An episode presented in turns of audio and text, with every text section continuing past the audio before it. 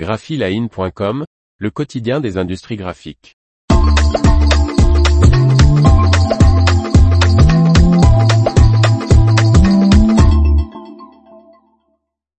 Uber Group lance les premières encres offset rotatives pour l'emballage alimentaire.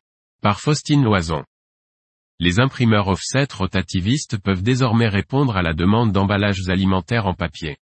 Uber Group lance les premières encres Coldset et Heatset pour les emballages papier conformes aux normes alimentaires.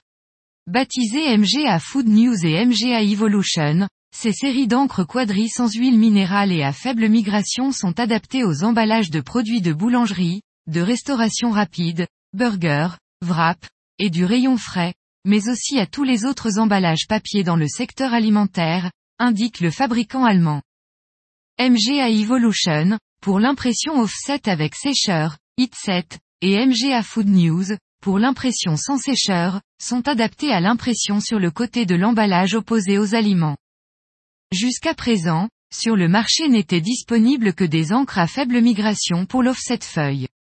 Thomas Stumpf, directeur web offset du groupe de 3500 salariés, explique, grâce à un lien spécial et à une sélection minutieuse des matières premières et des méthodes de production, nous avons réussi à développer les premières encres offset rotatives à faible migration et à faible odeur.